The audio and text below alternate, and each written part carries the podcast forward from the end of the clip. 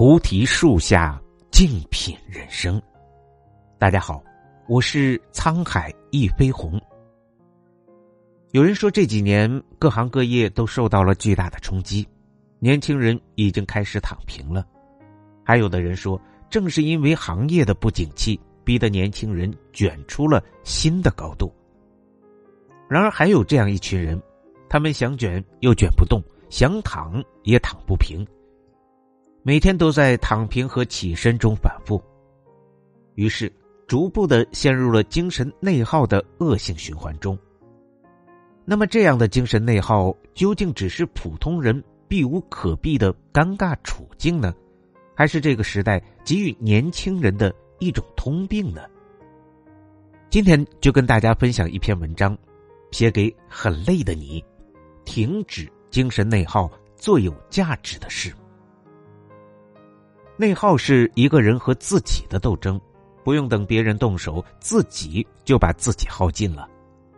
在生活中，很多人不知道自己正处在精神内耗的状态，但内耗的疲惫大家都体会过。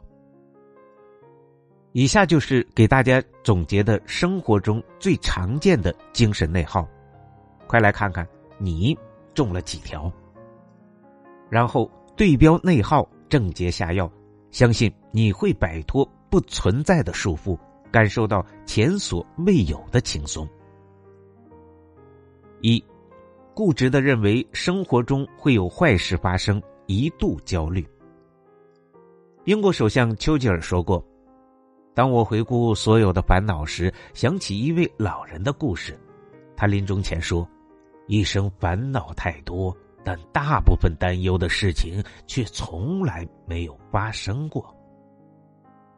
一生中，我们常对未知的事情感到烦恼，总觉得有坏事发生。有这样一个深刻的故事：装在套子里的人的主人公别里科夫，总认为生活会出现乱子，所以他出门时，即使是晴朗的天气，也会带上雨具。穿好鞋套和暖大衣，他常常活在自己臆想的担忧里面，最后也在忧虑中逝去。适量的焦虑可以作为前进的动力，但频繁的焦虑只能让自己陷入痛苦的深渊。二，反复琢磨别人对自己的看法，害怕产生隔阂。刚才是我说错话了吗？为什么他是那个表情呢？他是不是生我气了？他是不是挺烦我的呀？在与他人的交往过程中，一个常常有这样想法的人，定会在某个深夜感到委屈，因为总是压抑自己的真实感受去成全别人，消耗自己的感情，猜测对方的想法。用别人的表现来认可自己的价值，这是一种极大的精神内耗，也是对自己人生的辜负。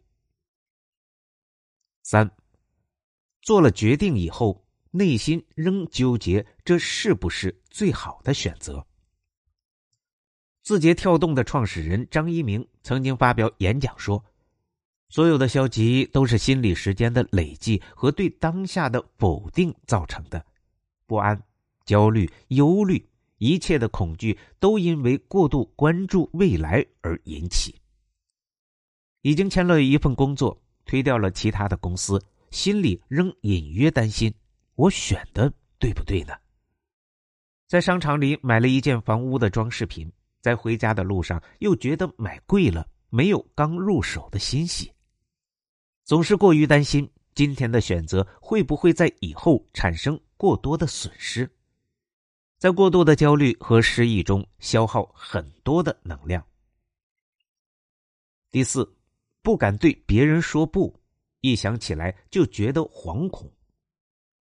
作家毕淑敏曾说：“拒绝是一种权利，就像生存是一种权利。行使拒绝权利应该是轻松的，但有一些人觉得很难。”面对他人的请求，即使觉得为难，也勉强答应，因为一想到自己出口拒绝可能引来对方的厌烦，就会心生胆怯。这种想法越是牢固，因为不敢拒绝带给自己的伤害就越大，对生活的磨损就越严重。第五，执拗的想要实现某一目标，过分的偏执。电视剧《小舍得》中的偏执妈妈田雨岚，为了无死角监督儿子学习，给孩子安装了全透明的书房。一旦儿子没有好好学习，就大发脾气，而且不容丈夫指挥。田雨岚过分的逼迫儿子考上重点高中，对这一目标执念过深。不仅让自己陷入痛苦，还导致了孩子患上抑郁症，整个人低落消沉。对结果过分的偏执是损害身心的毒药，他非但不能早日实现目标，还让偏执的人找不到真正的快乐。第六，把不是自己的责任强行揽在身上，自责过度。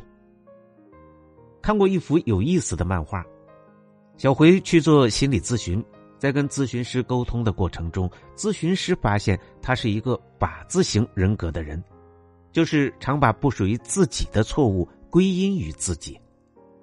丈夫在照看儿子的过程中，孩子无意的摔倒，他责怪自己怎么不亲自去看着；同事挨领导的骂，他责怪自己怎么当初不伸手帮一把呢？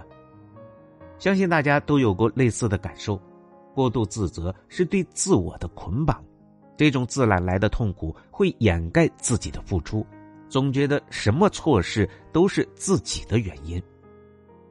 靶子型人格的人常在内心把不关己的责任背下来，任凭自责吞噬。第七，严重自我怀疑，觉得自己一定会做不好别人交代的事。十点中有一句话：“自信者不疑人，人亦信之；自疑者不信人，人亦疑之。”别人交代给自己的事情，明明有能力，但总是害怕搞砸了，万分的胆怯。即使把任务接下来，在做的过程中，也会反复的问自己：“我真的可以做到吗？”这种不自信不仅不能发挥自己百分之百的能力。还会让结果出现大打折扣，这是对自身实力的浪费，也是对自己的不自知。第八，对已经发生的失误反刍过多，做不到原谅自己。稻盛和夫曾经说过：“总为已经发生的失败而懊悔烦恼，毫无意义。”我们可以对因为自己发生的失误稍加反省。